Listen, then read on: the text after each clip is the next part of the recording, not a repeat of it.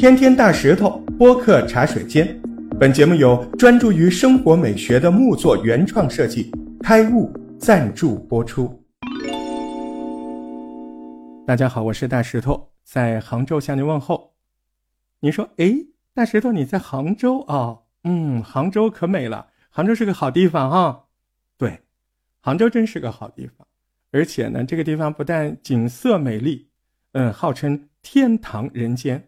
重要的是，杭州的历史文化那是嗯源远流长啊，呃，有人这么说，说随便你在西湖边哪个地方站一下，哪棵树下面，没准几千年前啊就有一个历史名人在那里站过，一点不夸张，真是这样啊。古诗古词描写西湖的那就更多了，嗯，像这首“毕竟西湖六月中，风光不与四时同，接天莲叶无穷碧。”映日荷花别样红，熟吧？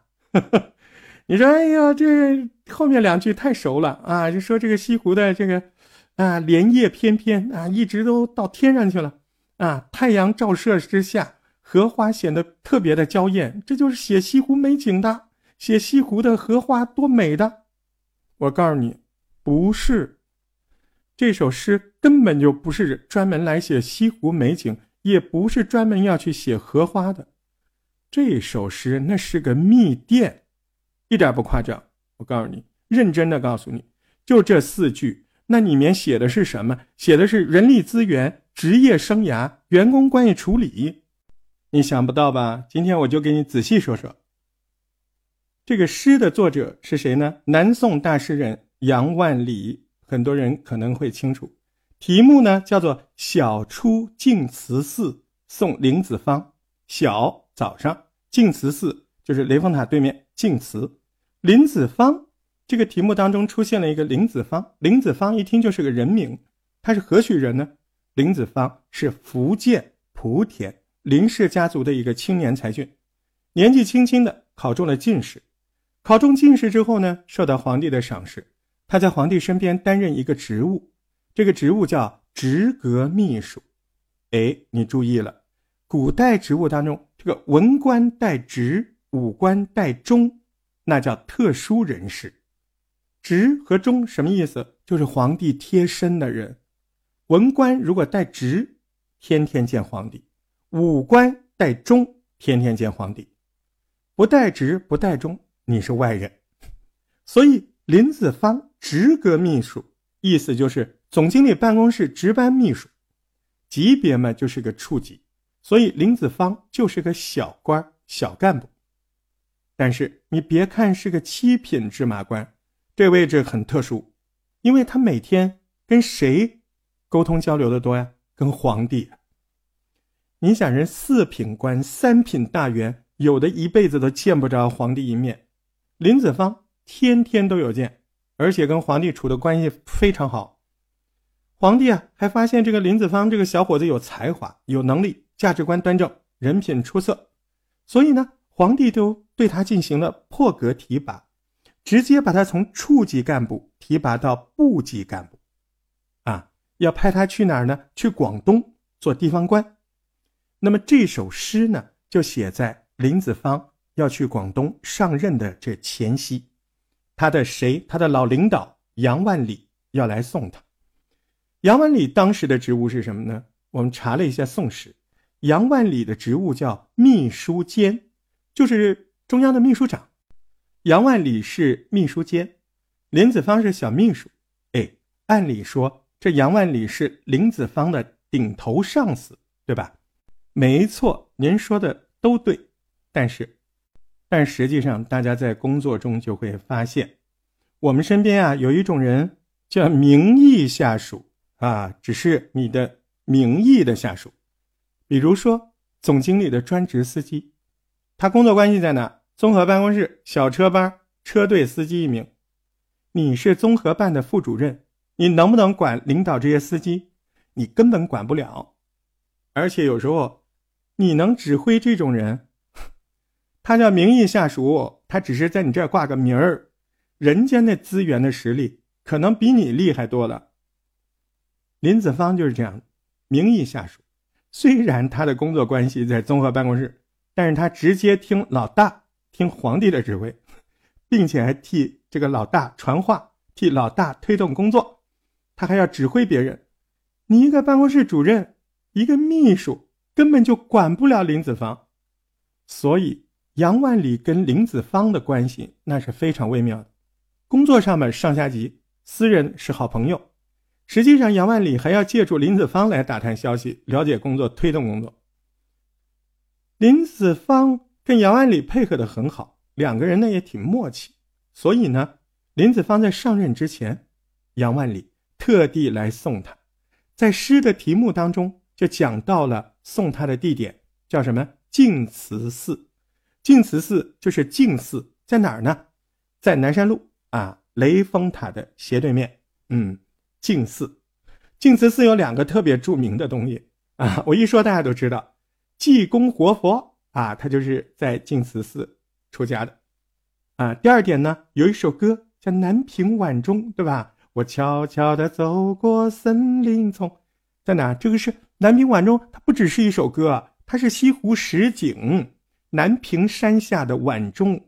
这个南屏山就在净慈寺的背后啊。所以，这个南屏晚钟也在净慈寺。好了，这个地点大家都清楚了。净慈寺山门外，这个净慈寺地方呢，风景秀美，景色美丽。大清早的，林子方从净慈寺里面出来收拾行李，啊，拉着拉杆箱，啊，要向萧山机场飞，白云机场。呵 呵一抬头，发现老领导杨万里带着几个随从、几个警卫站在山门外的路口。远远的大清早在这站着，啊，临走之前，我有几句特别重要的贴心话要跟你说。林子方说：“好啊，老秘书长，你说吧。”杨万里铺开一张宣纸，上面就写了这四句诗。这四句诗实际特别的玄妙，啊，我跟大家说一下啊。毕竟西湖六月中，毕竟。有一种咬牙跺脚的感觉吧。今天我要揭露真相，要揭秘了。西湖呢，首都临安啊，古代有个传统，用一个城市的景物来代表这个城市。杭州临安啊，就是现在的杭州，那个时候叫临安。这个地方阴历六月有什么特点啊？到现在都是杭州阴历六月一个字热。大家。自己可以来试一下啊！每年阴历六月，杭州很热，所以呢，六月最热的时候，所以第一句讲的就是林子方啊，小老弟，说句掏心窝子的话，你毕竟在首都最热的位置上，风光不与四时同。风光指的是什么？指的是个人的发展前景、受到的关注、取得的业绩，而四时指的是四方的风光。不与四时同，指的是你的个人发展前景跟到东南西北哪个地方都不一样。为什么不一样呢？这诗妙就妙在第三句头两个字，牛就牛在第四句头两个字。他说：“接天应日。”你品一品，什么叫接天？什么叫应日？中国古人有一句话：“天无二日，国无二主。”什么叫接天？一把手可以随时交流，手眼通天，接着天。你打电话，人家接；你发短信，人家回；你说呵呵，他回嘿嘿，这就叫接天呢。所以这什么意思呢？这是杨万里告诉林子方，因为你是皇帝的贴身秘书，你接着天呢。就算你是一个普通的啊秘书。你的前景发展也不可限量，叫无穷碧。你在皇帝身边能沾光，能借光，能闪光，发展前景无穷碧。那你一旦要做出点成绩，那就更了不起了，因为你能占据这个特殊的位置，打着皇帝的旗号，接受皇帝的命令去做点事情。你真的闪光了，不看你的面子，看老大的面子，媒体也得报道，新闻也得传播。群众也得点赞，专家也得鼓掌。你要红起来，就是别样红，特别的红。有了这个无穷碧和别样红，你为什么要去那偏远的南方啊？你不要去，你就留在首都，就留在皇帝的身边。虽然现在看起来级别特别低，但位置相当重要。不看级别，看位置。你级别低，但是你位置特殊。皇帝什么样的位置，不看职务，看关系。但如果你要去了遥远的南方，大家知道有句话：人一走，茶就凉。青年才俊、帅哥美女，就像后花园的韭菜。一茬搁着一茬，永远搁不完。你走了，机会就丢了。别走。所以杨万里是提醒他要抓住人生的机遇。现在咱们年轻人要想进步，都得加强学习。为什么杨万里有话不直说呢？啊，为什么要稀奇古怪的什么接天应日啊，拐弯说话？这个你不懂了，这是古代。文文化传统，点到为止。你能理解，那你就理解；你不能理解，说明我杨万里，我和你没有缘分，算了。你要知道那个时候政治上的压力，杨万里作为大领导、中央秘书长，他在林子方面前，他敢大放厥词，谈领导方法，谈技巧啊。他告诉林子方，皇帝跟你关系特殊，你俩搭档，当个处级特好，你就留他身边。他不能这么说呀，因为在中国古代，我们今天讲的那些。这种东西，领导艺术啊，什么职业规划这些东西都要被统治阶级垄断的。